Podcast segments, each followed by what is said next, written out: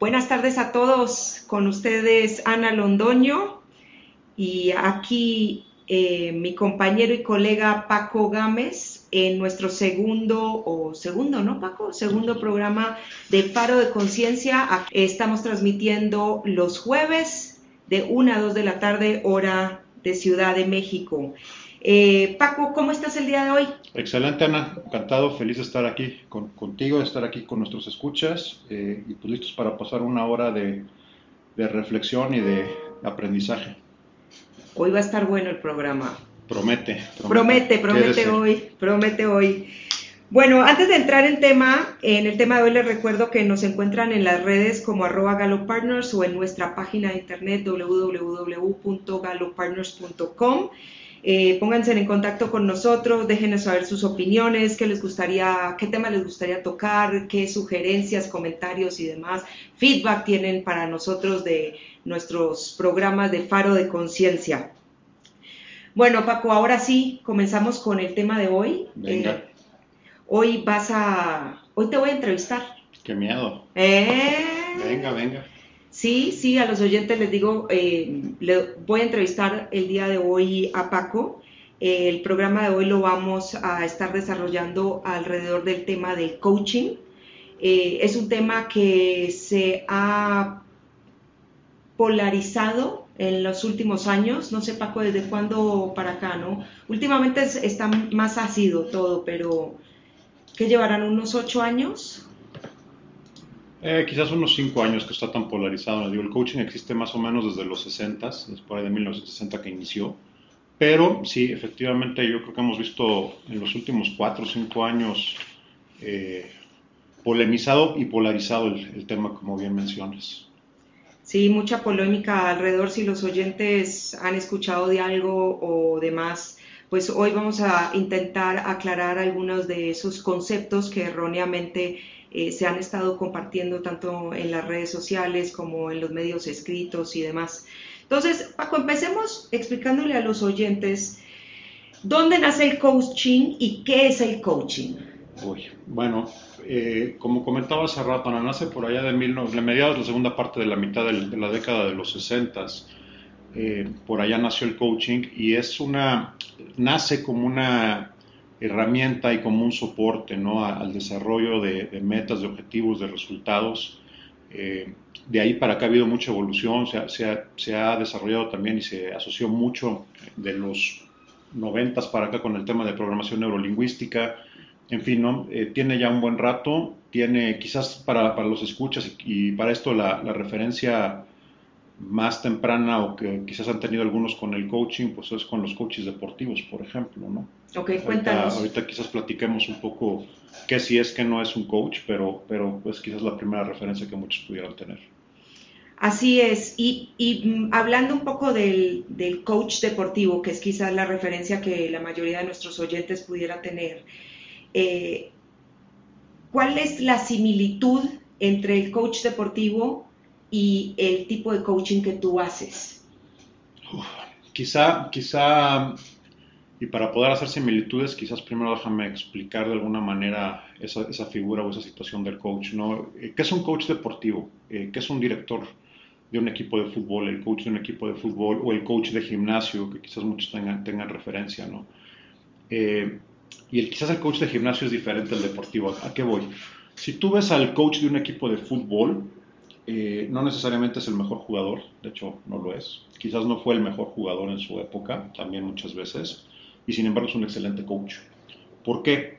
Porque un coach lo que, va a buscar es justamente eso, no, tiene que ser un experto en la disciplina o, en, técnicamente o en el deporte que está coachando, ¿no? Lo que va a hacer es más bien trabajar la mentalidad eh, de la persona y lo que va a hacer más bien es ayudar a esa persona a que encuentre en sí mismo los recursos con los que ya cuenta, los que le hagan falta, para que pueda llegar a, desarrollar su máximo eh, potencial y su máximo eh, experiencia, digamos, ¿no? Entonces, definitivamente el coach no es un experto en la disciplina. El, para mí el coach es un, es un experto, sí, en el desarrollo de la mentalidad, ¿no? en el mindset y en la potencialidad de, de esa mentalidad. Ok. Y ya que estamos hablando del coach deportivo, entiendo que hay diferentes tipos de coaches. Hay coach, hay life coach, coach de vida, coaches ejecutivos. Háblanos un poco de los tipos de coach que hay y si, hay una diferenciación desde la raíz o es simplemente a lo que, lo que cada profesional se siente más cómodo trabajando por la parte de vida del ser humano o por la parte profesional o cuéntanos un poco de eso. Te platico y te contesto quizás lo que, la, lo que el libro dice, digamos, lo que la definición dice y lo que la mayoría está de acuerdo y después te doy lo que es mi interpretación personal de esta parte, ¿no? Como efectivamente dices, hay distintos tipos de coaching y empecemos con el coaching ontológico. ¿Qué es el coaching ontológico? Coaching ontológico es, muy en resumen y para no complicarlo tanto, pero básicamente se basa en en el ser de la persona, ¿no? Y se basa en trabajar con las creencias, con los valores, eh, con las ideas que tienen las personas, eh, cuáles nos están haciendo bien, cuáles nos están haciendo mal o cuáles nos están potencializando, cuáles nos están limitando. Trabaja e incorpora algunas herramientas de, programación neurolingüística, tiene mucho cuidado del lenguaje que estamos utilizando, cómo me hablo, cómo me digo, cómo me expreso. Y eh, a través de ciertas técnicas y ciertas herramientas eh, y ciertas dinámicas, busca de nuevo eh, maximizar lo bueno, digamos, optimizar y, cambiar y modificar eso que te está limitando. Tenemos coaching de vida, tenemos eh, coaching ejecutivo, tenemos coaching profesional, tenemos coaching de carrera. cada uno se enfoca, coaching de vida, aspectos relacionados con la vida de la persona, coaching ejecutivo para personas que trabajan en empresas, eh, coaching empresarial, típicamente para emprendedores. Eh, ¿Qué hace la diferencia para mí? Esto es, aquí es donde doy yo mi, definición dentro de cada una de estas, la aplicación que haces realmente, ¿no? Eh, esto que estamos, estas creencias, estos valores, este trabajo que estamos haciendo, lo vamos a encaminar a que tengas una mejor carrera profesional, a que tengas una mejor relación con tu familia, a que vamos a que tengas un mejor trabajo con tu negocio, yo particularmente, para mí, todos estos escenarios que estoy describiendo existen y conviven en el que es vida. Entonces, para mí un coach de vida pues debería de poder tocar todos estos, todos. estos aspectos, considerando, como dije en un principio, que no tienes que ser un experto en el tema que estás tocando.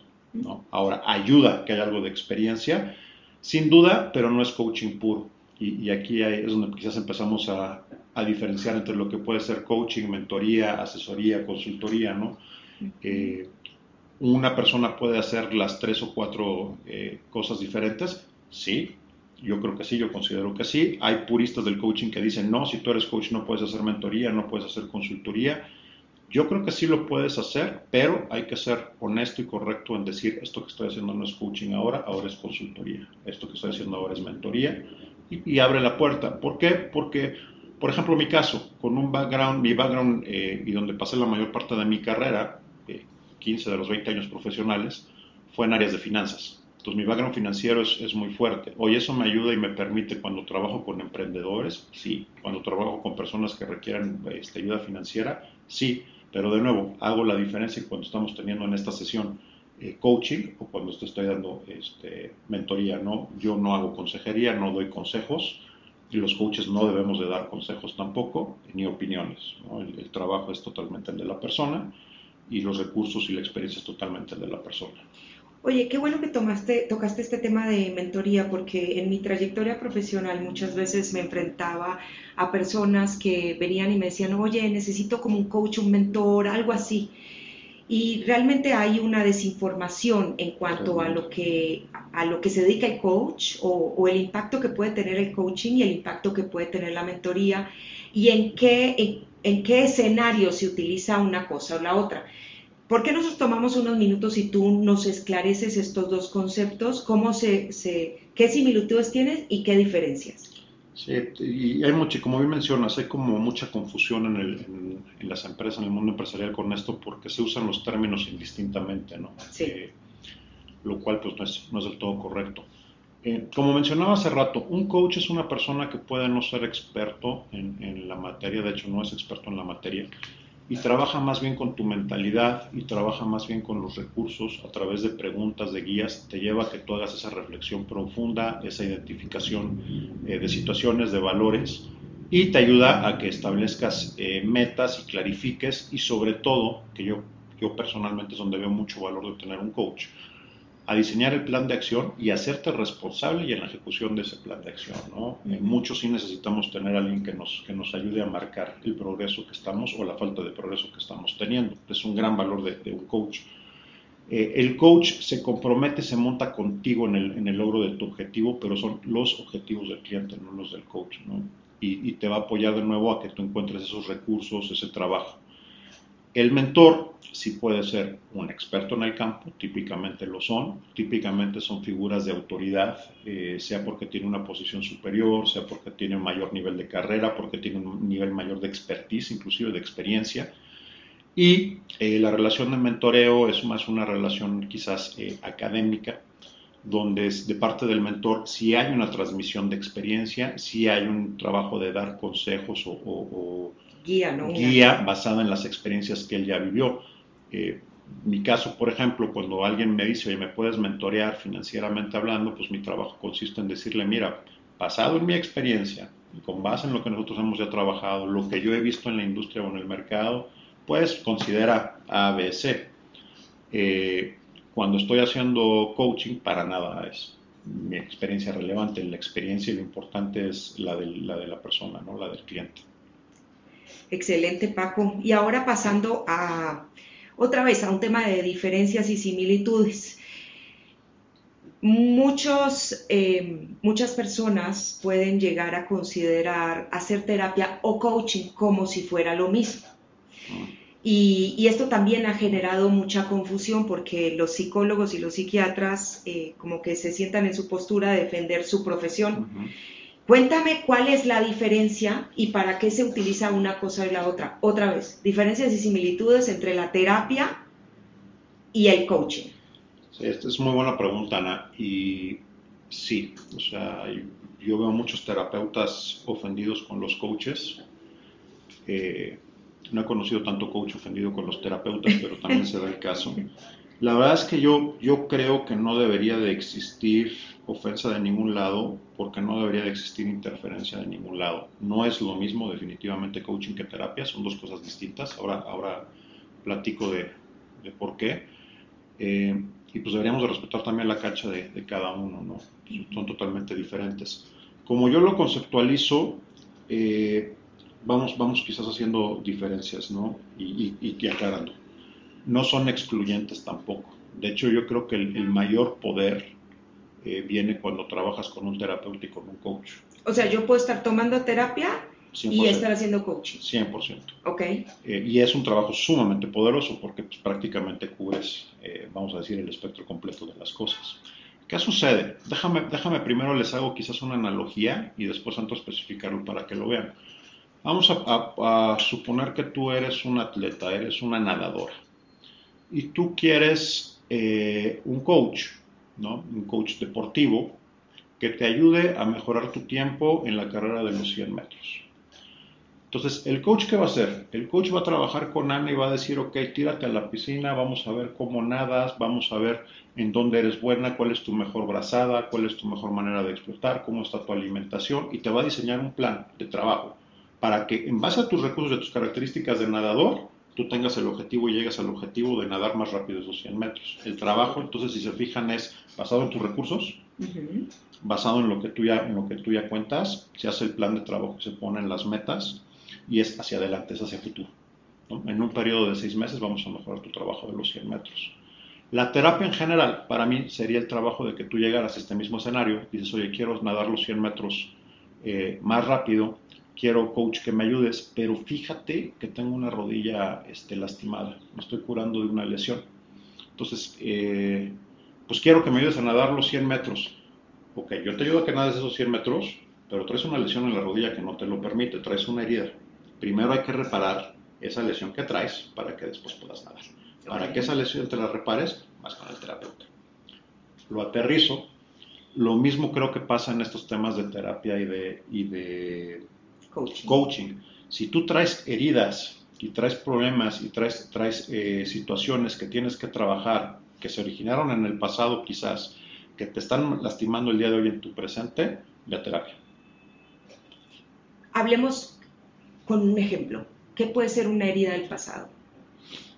Eh, bueno, no me, quiero, no me quiero meter en la cancha del terapeuta a definir términos terapéuticos, pero vamos a pensar en la persona que fue abandonada y tiene una, herida de abandono, vamos a pensar en la persona que quizás sufre algún tipo de abuso eh, físico, mental, eh, vamos a pensar en la persona que tiene una fobia desmedida a la oscuridad, por ejemplo, este, tipo de, este tipo de eventos, este tipo de temas. Perfecto. Eh, yo, y me ha pasado en la, en la práctica de repente tener personas que cuando empezamos a trabajar te das cuenta y ubicas que tienen temas que son más para terapia. No quiere decir que no puedan trabajar conmigo, pero yo lo que considero ético es decir, sabes que este tema es de terapia, este tema requiere este, tratarlo en terapia y hacer la diferenciación. ¿no? Yo en ese sentido marco mucho mi línea, lo, creo que es lo más ético y no entro en temas que, claramente requieren un tema, de, un tema terapéutico.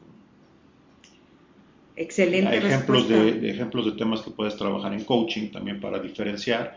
Pues sí, oye, sabes que quiero una, una carrera, quiero una, una promoción en mi trabajo, quiero aprender a hablar en público, quiero tener una relación sentimental exitosa, eh, quiero desarrollar mi negocio, eh, quiero tener una mejor relación con mis hijos, todos esos temas se pueden trabajar en, en coaching. Esa era mi próxima pregunta, así que te adelantaste, muchas gracias. También soy vidente. Sí. Eh, hablando, o sea, volviendo al tema puramente del coaching, el coaching es una disciplina que trae atrás una metodología y eso es algo que mucha gente desconoce. Eh, y después vamos a entrar en las polémicas y las controversias y, cómo han atacado al coaching. Pero cuéntanos un poco cuáles son estas metodologías que utiliza un coach dentro de sus sesiones y de su, de su práctica. Ok. Eh, sí, o sea, sin duda hay distintas metodologías, hay distintas técnicas, distintos temas eh, que se manejan y que también van cambiando un poquito dependiendo de la aplicación que se va a hacer. Pero en general la metodología, eh, si vamos al coaching ontológico, por ejemplo, la, metodología eh, va muy encaminada a primero que la persona se conozca. ¿Qué quiere decir que se conozca? Pues cuáles son tus valores, cuáles son tus creencias, cuáles de esas te, te ayudan, cuáles de esas te limitan. Eh, doy algunos ejemplos ¿no? para, para aterrizarlo quizás un poco. Una creencia empoderadora, por ejemplo, puede ser soy muy bueno para las matemáticas, soy muy bueno para los números, los números me aman. Eso te, potencializa y, te empodera para que tú realices actividades relacionadas con números, ¿no? Seas eh, efectivamente bueno o no. Pero ayuda. Ayuda, Porque lo contrario también es cierto. Oye, soy pésimo para los números, muchos lo dicen, pues sí, no va a haber, no va a haber manera. O sea, de verdad no va a haber manera por curso avanzado de, de matemáticas o de finanzas que tomes, que si tú tienes esa creencia, te vuelvas bueno con los números, ¿no? Eh, hay, hay, creencias muy negativas, este, que, que también es de la mano, ¿no? Este, no soy bueno con los números, no soy lo suficientemente bueno, nadie me quiere, no le gusto a nadie. Este, estas pueden ser terribles y pueden marcar de una manera tremenda a la persona. El tema de los valores también es un tema grande, eh, es increíble y todos, yo, yo, también antes de iniciar en esto quizás, no nos damos el tiempo de identificar cuáles son los valores eh, que tenemos y en qué orden los tenemos y los manejamos. Entonces después tenemos unos conflictos de valores tremendos que todos los experimentamos y eh, el coaching también te ayuda a esto a identificar, oye, ¿qué es, ¿qué es, más importante para ti, la familia o el desarrollo profesional? Que esta es muy clásica, ¿no? Y entonces vienen los conflictos durísimos cuando de repente te ofrecen una promoción, pero te va a implicar a lo mejor estar viajando el 90% del tiempo y no estar con tu familia. Y ahí viene el conflicto, cuando hay conflicto, cuando tú tienes los dos valores. Si para ti es claramente solamente un valor familia, pues no tomo la promoción y no tengo ningún problema. Si tu, si tu valor más grande es desarrollo y todo, pues tomas la promoción y también eh, no hay problema. ¿Qué pasa? Otro aspecto del coaching donde trabajas es también entender el ecosistema donde estás tomando estas decisiones ¿no? y cómo va, cómo, cómo va a implicar. Pero bueno, esto, es un poquito más allá de la metodología, esto es, parte del trabajo. Eh, entonces, mapear tus valores, tus creencias, cómo aplican, cómo vives, cuál es, qué es lo que te potencializa, cuál es tu lenguaje, eh, y en lenguaje tanto, tanto verbal como corporal, cuál es el lenguaje así con el que te comunicas con los demás, pero sobre todo y muy importante, cuál es el lenguaje con el que te comunicas contigo mismo. porque tendemos a ser súper implacables con nosotros mismos, ¿no? Y no siempre es este, lo mejor o lo más correcto. Tendemos a descalificarnos mucho también nosotros en nuestros diálogos internos con el lenguaje que utilizamos o tendemos a hacernos eh, la vida mucho más pesada, ¿no? Cuando le preguntas a alguien, oye, este, pues, ¿qué tal? ¿Cómo estás? ¿Cómo va el trabajo? Pues, pues ya sabes, disfrutando la prisión. Eh, y cuando te pones a pensar lo que es estar en una prisión y el concepto y el peso que tú le estás dando en ese mensaje, hijo, puede las cosas más terribles que te pueda ocurrir, es acabar en una prisión, ¿no? Digo, si todos los días te levantas pensando en que vas a ir a una prisión, pues va a ser una de las experiencias más terribles de tu vida. Cambia cuando dices estoy, eh, ¿cómo estaba? Pues bien, la vida en el paraíso un día más, ¿no? Algo, algo que sea con, con una connotación mucho más positiva pues también implica que, tu vida sea más tranquila y más relajada. Entonces también el lenguaje es sumamente importante y también muy, muy eh, usado. Y otra que yo creo que es por la que quizás identifique el coaching y, la mayoría de las personas pueden identificar el coaching, pues preguntas. O sea, para mí ser un buen coach es, y un buen coach es el que te hace muy buenas preguntas. ¿Por qué? Porque las preguntas en sí mismas tienen un poder eh, tremendo. ¿no? no hay manera de que tú te hagas una pregunta a ti mismo y no le des respuesta. O sea, cuando menos en tu mente vas a dar la respuesta, ese es un hecho. No hay forma. Entonces es una gran manera de, traernos información y de generarnos información. Ahora, hay que tener cuidado con la calidad y la intención de las preguntas que nos hacemos. Buenas respuestas requieren buenas preguntas. ¿Por qué? Porque la mente también tiende a ser eh, fuerte en ese sentido. Entonces, si yo de repente me suelto la pregunta porque pues tengo exceso de peso y acabo de comerme unos tacos y me hago la pregunta y digo, Ay, es que ¿por qué no puedo perder peso? Mi mente que tiende a ser bastante dura conmigo mismo me va a decir, pues, porque eres un dragón, ¿no? Porque eres un gordo, porque todo menos algo que me apapache. Entonces no va a ser, no va a ser grato escucharme esa respuesta. Pero si yo me hago una pregunta de más calidad, como en vez de preguntarme eso, me pregunto, oye, ¿cómo puedo ser más saludable? ¿Cómo puedo tener una mejor alimentación? Las respuestas que mi cabeza me va a dar van a ser de mejor calidad. Pues haz ejercicio, come más verduras, ve con un nutriólogo. Eso es mucho más útil, mucho más accionable, mucho más positivo y mucho más poderoso. Eh, y puedo tomar acción con eso. Entonces, eh, una muy buena parte de lo que hace un coach es justo eso, ¿no? Hacer buenas preguntas que detonen un buen diálogo interno, que detonen que la persona encuentre buenas respuestas, que pueda después, no nada más que recibir la información, sino que pueda colocar un plan de acción alrededor de eso y con, eh, enfocado a sus metas y pues empezar a ejecutar, ¿no? Para llegar hay que empezar a caminar. Así es. Ahora, tocaste un punto interesante que quizás esto eh, Mucha gente no lo sabe. En, un proceso de coaching, lo ideal es llegar a un plan de acción y que ese plan se ejecute. Ahora, ¿quién lo ejecuta? La persona 100% es el plan de la persona y la ejecución es de la persona. El coach está para acompañarlo y para ayudarlo, pero la ejecución y el trabajo es 100% de la persona. Entonces los méritos también es eso. 100%. Esto es, una, esto es un gran punto y es, y es un gran tema, ¿no? porque justamente, eh, y yo creo que también es donde está mal entendido, ¿no? Un mal coach se va a querer colgar, ¿no? El trabajo es mío, no, el trabajo no es tuyo, el trabajo es de la persona. Y el éxito y todo es el de la persona. Y estamos trabajando por el éxito de la persona, no por el éxito del coach. O sea, el coach aquí, en ese sentido, más vale que tenga el ego en el lugar correcto, ¿no? Eh, es 100% mérito y es 100% trabajo de la persona. Ahora, también ¿Qué implica? De repente han llegado personas que, oye, ¿para qué quiero un coach si, si, yo tengo que hacer el trabajo? No, pues es que el coach no va a hacer el trabajo por ti, el coach te va a ayudar. Y yo, yo me regreso, tengo, tengo mucha familiaridad con el ambiente deportivo, hacerles este tipo de analogía, ¿no? Pues es como que llegues al gimnasio y digas, ya, porque le estoy pagando al entrenador, es, me voy a poner súper fuerte, ¿no? Pues no, papá, agarra los fierros y empieza a levantarlos, ¿no? Tienes que hacer el trabajo. Oye, pero el coach, ¿qué va a hacer? Te va a ayudar, te va a guiar a que, a que llegues a ese tamaño muscular que quieres, pero tú tienes que levantar este, las pesas, ¿no? No hay manera de que el coach lo haga por ti. Eh, si lo hace por ti, el que va a acabar súper fuerte es el coach, pero tú sigues siendo este, el mismo ñango, ¿no? Me encantó tu ejemplo. Eh, hablando metodología y tocando el tema de calificaciones, ¿qué calificaciones debe tener un coach? ¿Qué vivencias tiene que tener un coach como para ser un profesional respetado en, su área? Eh, mira, yo más que, más que de experiencia, porque eh, volvemos al mismo, o sea, no es requerido que sea un experto en el tema que está tocando y todo, ¿no? Entonces, la experiencia, yo diría, ok, lo ideal es que te encuentres un cliente que ya, perdón, un coach que ya tenga experiencia y que ya haya tenido un número de clientes razonable, un número de horas de vuelo, llamémoslo así.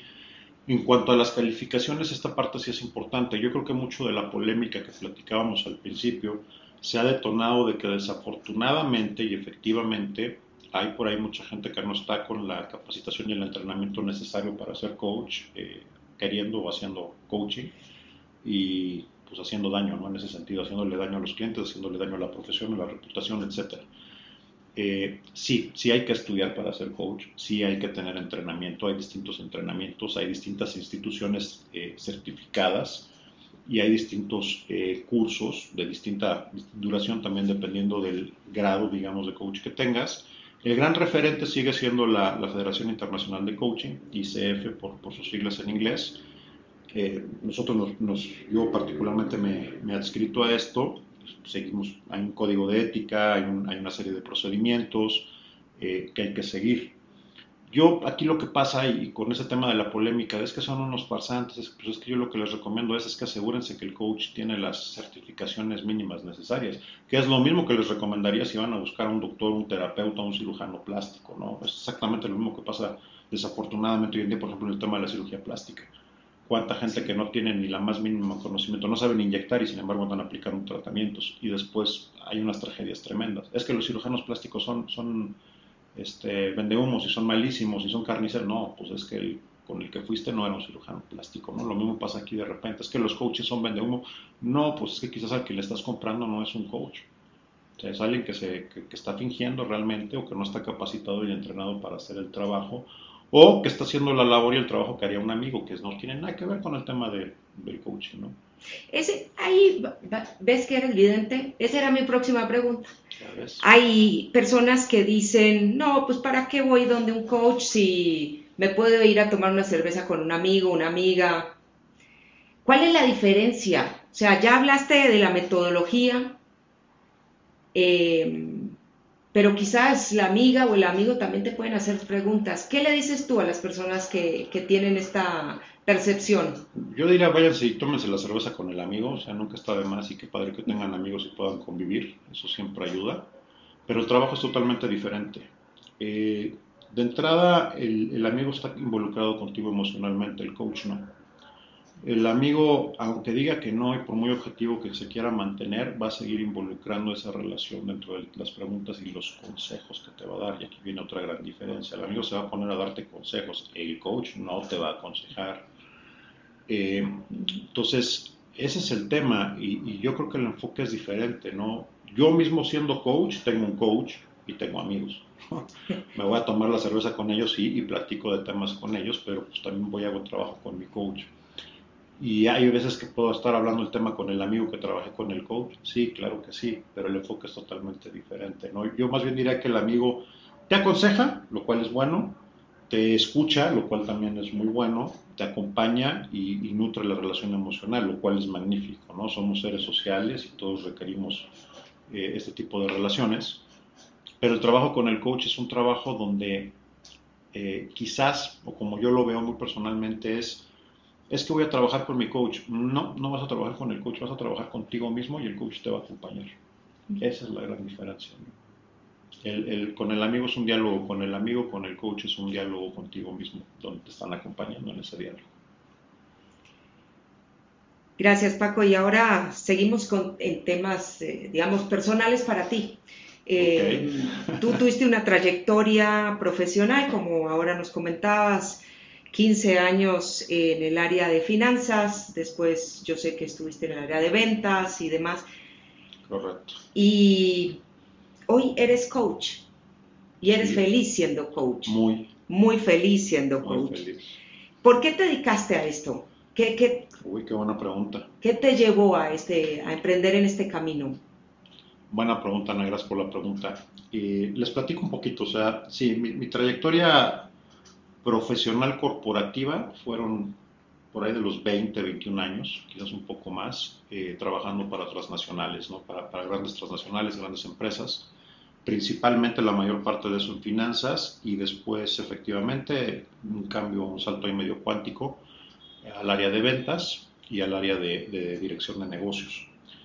Eh, una carrera que disfruté muchísimo, una carrera que me dio grandes satisfacciones, una carrera que me permitió inclusive saber lo que era una vida como expatriado, vivir en otros países, otras culturas, este, etcétera. Y una carrera, y esto sí lo reitero porque ahorita lo voy a conectar con el por qué acabé aquí, donde tuve la oportunidad de, de formar, crear, desarrollar y manejar distintos equipos en distintos momentos de, de mi carrera, trabajar con personas. ¿no? Y ser, ser eh, líder de personas, eh, lo cual es una, una, gran responsabilidad. Una carrera que disfruté muchísimo y que viví con, pues, con la pasión que, requirí, que se requirió para poder ser tan, tan ascendente, digamos, ¿no? durante este tiempo. Pero un día, en, en algún punto en particular de mi carrera, y, en, y irónicamente en el momento en el que tuve uno de los más grandes logros profesionales de mi carrera, que fue, que fue ganar una, una licitación con mi equipo comercial. El día que nos dieron el, el anuncio de que la habíamos ganado y que éramos los escogidos, pues fue wow, ¿no? Todo fue fiestas y fanfarras y todo dentro de la empresa, lo cual fue magnífico. Pero yo llegué a mi casa ese día y con una sensación muy particular. Y me acuerdo muchísimo que haber entrado a mi casa y ver, ver por la ventana hacia afuera y sentirme muy triste. Y pues fue un shock, ¿no? Como que dije, ¿qué está pasando? O sea, pues llevo 18 meses trabajando en esto, eh, me he dejado aquí el alma junto con mi equipo, lo ganamos, veníamos peleando por esto, pues debería de ser así como que el éxtasis total y sin embargo me siento triste, ¿qué está pasando? Y eso detonó pues una serie de reflexiones este, en mí, que lo que me di cuenta es que si bien había tenido una carrera increíble y que si bien la, la había súper disfrutado, ya no la estaba disfrutando.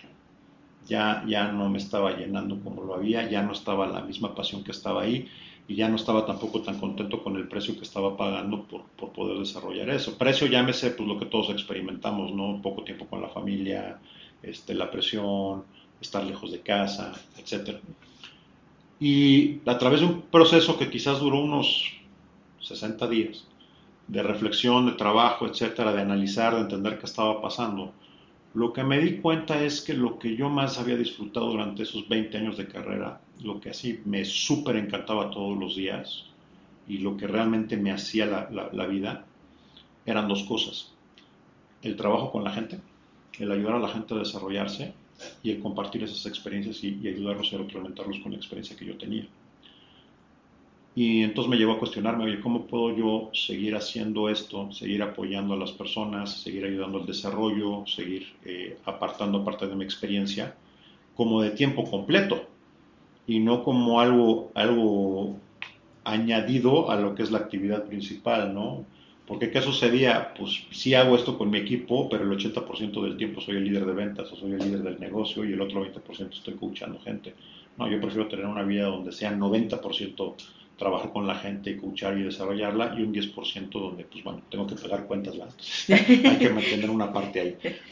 Si no, me dedicaría quizás 200% a esto. Entonces, ese fue el proceso, Ana. Yo lo hago porque de verdad, eh, en estos 20 años de, carrera que les cuento ascendente, eh, no, no, fue implacable, también hubo un par de descalabros, o quizás más de un par de descalabros en el camino, también hubo un par de situaciones eh, complicadas, eh, de las cuales aprendí, como todos, todos experiencia, y en las cuales me hubiera encantado toparme con alguien que, me ayudara en ese proceso. Eventualmente lo hice, tardé un poco en aprender y en entender que había este tipo de temas como el coaching, como la terapia, pero llegué ahí. Y también fue mucho de lo que me movió a decir, oye, pues si yo tengo la experiencia, si, si lo hemos vivido, si me gusta aprender, pues ¿por qué no empezamos a aprender algo encaminado a esta parte que me gusta? Y así fue como hice la, pues la primera como de ya no sé, cinco o seis certificaciones que, he realizado en coaching. Y empezamos a trabajar con, con, personas y la verdad es que ha sido sumamente satisfactorio. Eh, reencontré esa pasión, la misma pasión o más que con la que viví esos 20 años de, de carrera corporativa y me encanta, porque la verdad es que hacer esto es, es eh, servir, servir a los demás y la satisfacción que eso brinda y el aprendizaje que eso brinda, para mí es lo máximo. Por lo que escucho, estás viviendo tu propósito. 100%, 100%. Y yo creo que ese es el, ese es el, el punto clave y creo que así lo definiría. O sea, reencontré mi propósito, me reencontré con él y lo estoy viviendo y lo estoy trabajando. ¿no? Gracias, Paco. Hermosa historia. Eh, volviendo al tema de las críticas que ha recibido o han recibido los coaches, eh, bueno, ya vamos a entrar en lo más grueso y todo, pero se habla de la edad del coach, por ejemplo, que tiene que tener cierta edad. Nadie se atreve a decir qué edad, pero dice la gente más joven quizás, eh, o, afirman que la gente más joven no debería ser coach. ¿Qué opinas tú del tema de la edad? No hay nada que pruebe o correlacione que hay, que hay una, una relación entre la edad del coach y la calidad de sus resultados, ¿no? De lo que tan bueno, qué tan malo coach sea. Ese es un hecho. Volvemos a lo mismo, no tienes que ser un experto como coach en, el tema, eh, sí, en, la, en, la, aplicación.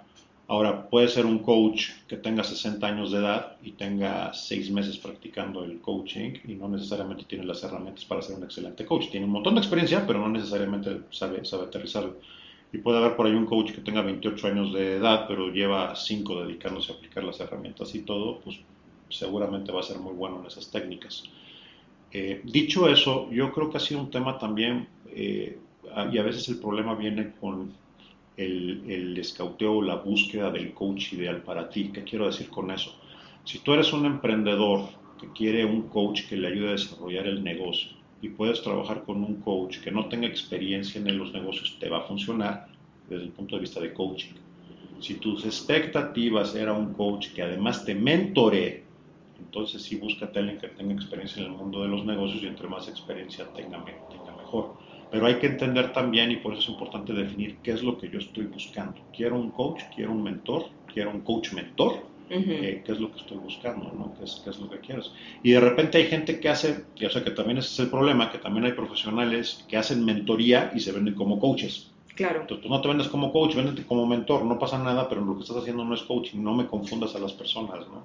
Y es, y es tan transparente, o sea, y tan válido, tu trabajo sigue valiendo y tu experiencia sigue valiendo, muy correcto que vendas este, mentoría, sesiones de mentoría, pero es mentoría, no es coaching. Ok. Em, cuando atacan a ciertas personas eh, que se han hecho eh, o, que tienen ya sus seguidores, que tienen ya su relevancia en el mercado del coaching y demás, eh, las atacan porque dicen que están vendiendo humo en grandes eventos, que son charlatanes, que te venden unos programas carísimos, que no dan resultado. Mi primera pregunta, como para empezar a revisar toda esta polémica es, ¿el coaching se puede hacer masivamente en un evento o, a qué se refiere esta gente que está atacando a, las, a los oradores quizás? Ok, vamos a entrar en un campo minado, pero... Minado, sí, sí. Vamos, vamos por partes. O sea, primer, primer punto, ¿se puede hacer coaching grupal o, para personas? Sí. ¿Existe el coaching grupal? Sí existe. Eh, puede hacer un coaching grupal, por ejemplo, en una empresa con el equipo de ventas, donde vas a trabajar con el grupo de ventas, un tema, no sé, vamos a pensar en el desarrollo de la campaña de ventas del próximo año o en la mejora de los objetivos y de los indicadores del, semestre. Y puedes hacer un coaching con el, con el grupo donde estás buscando objetivos, desarrollando el plan en conjunto. Eso jala. Eh, puedes hacer un coaching, un trabajo de coaching en una sesión individual, o sea, individual quiero decir que le sirva a la persona como persona, no como parte del equipo. Con 15 personas, ah, tengo, mis, tengo mis dudas, o sea, lo puedes hacer, tengo mis dudas en qué tan eficiente va a ser para la persona, ¿no? Eh, y entonces aquí es donde empieza un poquito este tema que, para mí es también un manejo de expectativas, parece semejante a lo que comentaba hace rato, qué es lo que estás buscando tú con el coach donde qué es lo que tú quieres recibir, qué es lo que estás buscando y qué es lo que realmente vas a obtener. ¿Vas a obtener el mismo valor en una sesión donde hay 15 personas que donde estás tú solo? Definitivamente no. Eh, o sea, garantizado que no, no, hay forma. Le podemos llamar coaching, sí, sí le puedes llamar coaching, pero de nuevo los resultados hay que tener cuidado con qué sucede. Y yo creo muy a título personal que lo que ha pasado, o, parte de, esto, de estas polémicas que están sucediendo, es donde el mundo del marketing y el mundo del coaching se han topado. Entonces, eh, pues como todo, tiene positivos y negativos. Hay quien lo hace con buena intención, hay quien lo hace con mala intención. Yo creo que sí hay, definitivamente hay coaches muy buenos allá afuera, hay material muy bueno, hay dinámicas muy buenas, también las hay muy malas. Eh, ¿Hay falsas promesas? Sí, sí las hay, o sea, sí también creo que hay, eh, sin ponerme a calificar a, nada ni a nadie de nuevo, porque el que tiene que calificar, o sea, la calificación última viene del parte de la persona, de parte del cliente, basado en qué, de nuevo, en las expectativas, qué es lo que quiero, qué es lo que estoy buscando. Mi recomendación es asegúrate de que tus expectativas y lo que tú estás buscando es lo que la persona realmente está ofreciendo y asegúrate que esa persona tenga las calificaciones necesarias para, para entregar lo que te está ofreciendo. Porque, es el, porque ese es el tema. Eh, aquí el tema es que ya cuando sales al, mundo público, digamos así, pues tienes en el escenario conviviendo de todo. Hay conferencistas, hay coaches, hay mentores, hay este, motivadores, y, pues hay de todo, entonces hay que diferenciar quién es quién en ese sentido, ¿no? Todo puede ser material de calidad, pero no todo parte desde el mismo punto ni cumple el mismo propósito. Entonces... Y ahí mi otra pregunta para ti, ¿ser motivador y ser coach es lo mismo? Porque e, ese me parece a mí que es una de las... Eh, de, los grandes errores que se ha cometido cuando se ataca a los coaches hay ciertas personas eh, con mucho renombre, mucha publicidad, mucho mercadeo detrás de su, de su branding y demás, que dicen ser coaches y motivadores. ¿Cuál es la diferencia aquí? Lo voy a definir en mis, en mis términos. Eh, para mí un motivador, yo te meto en una sesión 45 minutos, te doy una plática, te, te hablo, te doy experiencias y sales de ahí sintiéndote indestructible. Superman. ¿Cumplí mi chamba como motivador? Sí. El problema es que acto seguido te subes a tu coche, llegas a tu casa y te reciben tus hijos este, de malas, o te peleas con la esposa, o te habla el jefe y te pone una super regañada. Y tu nivel de superhéroe empieza a reducirse, ¿no? A lo mejor recibes el primer embate y lo aguantas porque todavía vienes en ese sentimiento de soy Superman. Para la tercera discusión ya te dieron toda la kriptonita que te podían dar y se te acabó la gasolina, ¿no? Literalmente.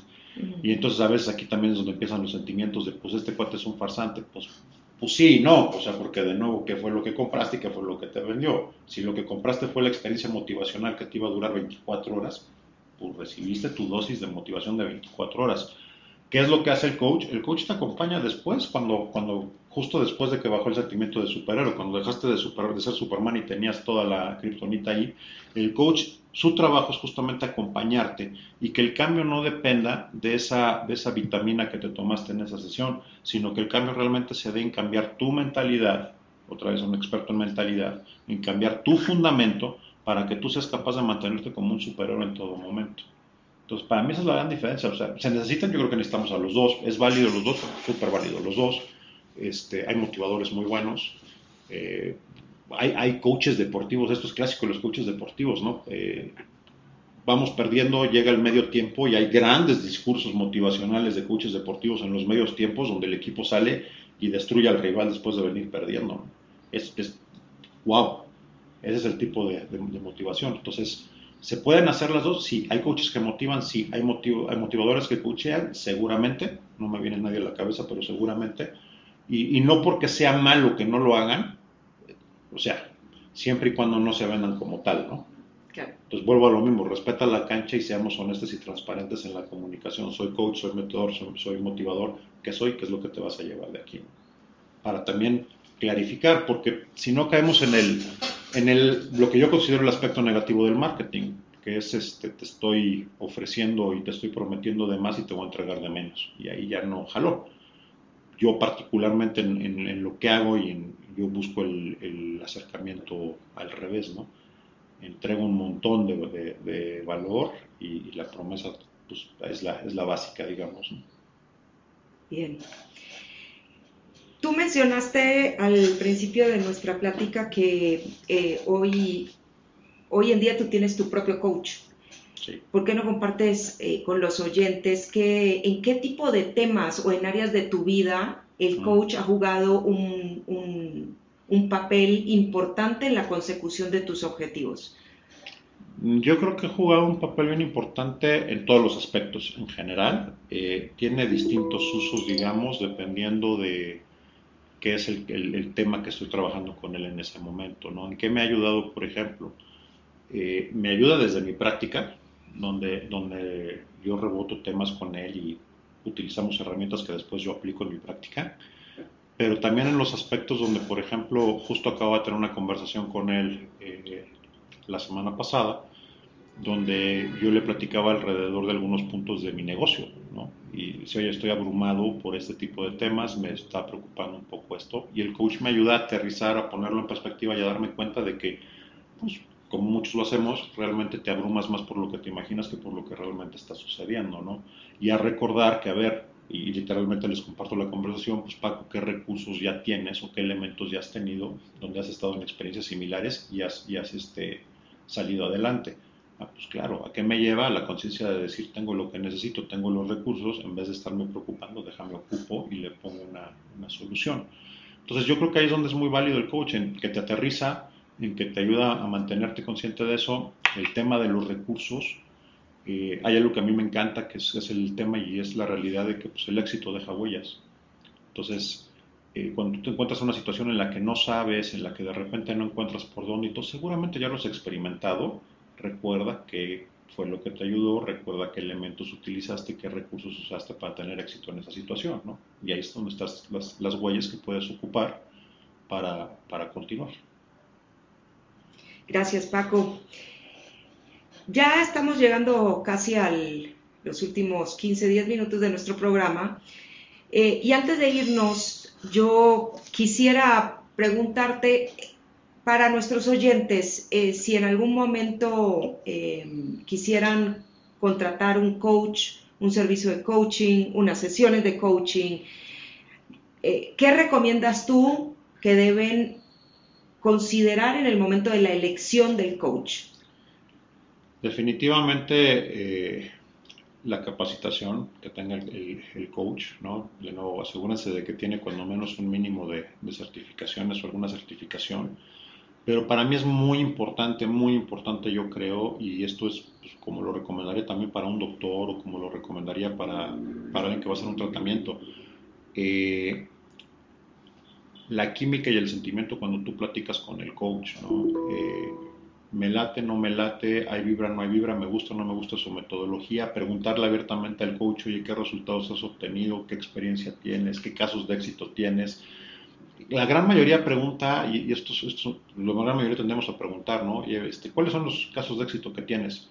Yo les recomiendo, pues también pregunten por cuáles son los casos de fracaso que tienen, porque también ahí es donde se aprende y también ahí es donde te das cuenta y te dice mucho cómo van a, cómo va a responder o cómo reacciona o qué experiencia tiene manejando, ¿no?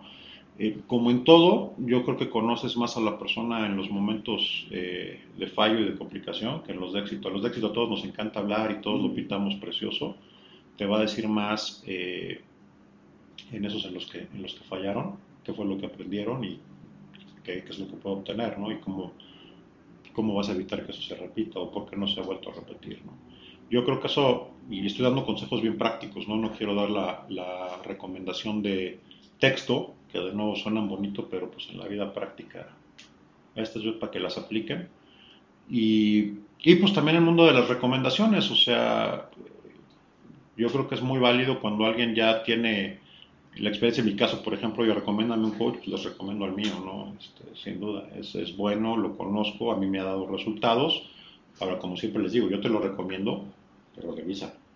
Claro. Ten la conversación con él, checa si es algo que a ti te funciona, si es algo con lo que te sientes cómodo y toma tu decisión. Entonces, primero, valida sus certificaciones, la currícula de la persona. Segundo, eh, ten una plática con, con el coach para ver si hay entendimiento, feeling, esa, que, se comparta la vibra con la persona. Y tercero, puede ser también pedir recomendaciones a conocidos, amigos y demás. Totalmente. Excelente. Bueno, y ahora sí, quisiera dejarle a nuestros oyentes un regalo. Ok.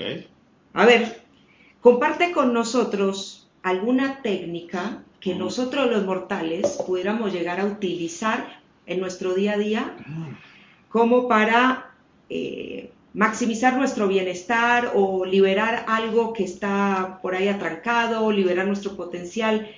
¿Alguna herramienta fácil de aplicación? Eh, ah. A costo, ¿eh? No la das a costo. Les doy un par de guías, porque técnicas así completas este, para que se las lleven, pero quizás algunos consejos y algunas guías que pueden funcionar y de nuevo que son prácticas para prácticas desde el punto de vista de, aplicación eh, para su día a día y su vida, ¿no? Y de nuevo, cuidado con el lenguaje, tengan cuidado y escúchense con cómo dicen las cosas, cómo se las dicen a ustedes, cómo se las dicen a los demás. Hagan el ejercicio consciente en un día de escucharse y de llevar el registro y se van a sorprender de lo que están diciendo, ¿no? ¿Cómo, ¿Cómo respondo cuando me dicen cómo estás? Muy bien, excelente. Pues ahí llevándola, pues ahí sobreviviendo, híjole. Escúchense, véanlo y vean realmente lo que se están diciendo, ¿no? Y cámbianlo. Hagan, hagan la prueba, se va a sentir raro al principio, pero hagan la prueba y veamos cómo, cómo les funciona. En vez de contestar, pues ahí la llevo, pues ahí sobreviviendo, digan excelentemente bien, magníficamente bien, y les garantizo que va a ser una diferencia, ¿no? Otra que es, que es bien poderosa, esto no, no es tan sencillo cuando lo hace la gente, pero creo que es muy poderosa, no estamos acostumbrados a revisar nuestras creencias. ¿Y cuál es el tema con eso? Que de repente andamos arrastrando creencias que hace 15 años pudieron haber sido válidas, pero ya no el día. Entonces, agárrense una hoja de papel y escriban así sus 5 o 10 creencias más grandes. Oye, ¿qué es una creencia? Pues este, yo creo que hay que trabajar muy duro para poder vivir. Yo creo que las mujeres deben comportarse de esta manera. Yo creo que los hombres deben ser solamente proveedores. Lo que sea. ¿no? Las, las 5 o 10 que más se dicen. Creo que soy bueno para los números. Eh, creo que soy muy malo para bailar. Las, las que ustedes, porque ustedes saben, ¿no? ¿Cuáles son? Pónganlas, esas 5 o 10, siéntense, véanlas, contemplenlas y pregúntense si es válido o no y por qué la siguen creyendo. Y se van a sorprender, ¿eh? Porque hay cosas ahí que de repente, oye, pues es que no soy bueno para bailar. Ay, pues sí, pero esto era cuando estaba ya en la secundaria, ¿no? Y tenía un pie roto. ya, ya, tomé clases, ya, ya, ya bailo relativamente bien, este, pues ¿por qué sigo aquí en mi inventario creyendo que, que, que no lo hago bien, ¿no? Yo creo que eso les puede ayudar mucho. Y la otra, que, que está, pues no nos están viendo, pero es, algo que yo les recomiendo mucho a los clientes y desde el punto de vista de que es algo que me gusta ver cómo funciona y cómo lo aplican. Eh, hay que tener cuidado con nuestra fisiología. Si, si vean a una persona contenta y cómo es su, su fisionomía, ¿no? Seguramente está sonriendo eh, derecha, con los hombros atrás, eh, contenta, ¿no? Aquí me tienen, ¿no? Yo aquí contenta, con los hombros atrás. Exactamente así. Vean a una persona deprimida y cómo es, ¿no? Pues seguramente agachada, encorvada, ve para abajo, etcétera. Hagan la prueba, levanten, sonrían, es más, sonrían. No hay manera de que tú sonrías y, estés este, enojado, no hay manera de que tú sonrías y estés triste, no, no, no sucede. El cuerpo responde frente a esa, frente a esa eh, reacción. Traten de sonreír y de enojarse y, a ver si les funciona, ¿no? Y traten de sentirse contentos cuando están este, con, una cara de enojo, no hay manera. Entonces, el cuerpo responde y el cuerpo conoce también ese tipo de, temas. Utilícenlo conscientemente a su, a su favor. Creo que son las quizás este, tres que les puedo compartir así, que espero que les sean de utilidad. Suenan sencillas, eh, lo son cuando las, cuando las queremos aplicar, ¿no? Y son muy poderosas, de verdad. El tema del lenguaje para mí, de los grandes descubrimientos y de los grandes cambios cuando tú empiezas a utilizar otras palabras en tu día a día y cuando empiezas a identificar eh, tu vida bajo otro, bajo otro contexto y bajo otra manera. Pues Paco, como siempre, muy agradecida por tus palabras. Esperamos que todas estas enseñanzas y, todo lo que compartiste con nosotros el día de hoy les pueda estar ayudando a nuestros oyentes. Em, siempre es un gusto. Eh, Encantado, ¿no? A los oyentes los vemos, los escuchamos, la, nos escuchan la próxima semana, el jueves de una a dos de la tarde. Hoy estuvimos hablando del coaching, desmitificando algunos conceptos. Eh, esperamos que toda esta información haya sido de utilidad. Em, recuerden que este es Faro de Conciencia. Nos encuentran en las redes como arroba galopartner y en la, nuestra página de internet www www.galopartners.com. Ahí están nuestros contactos, déjenos saber sus comentarios, sus, dudas, temas que quisieran tocar en nuestras próximas sesiones.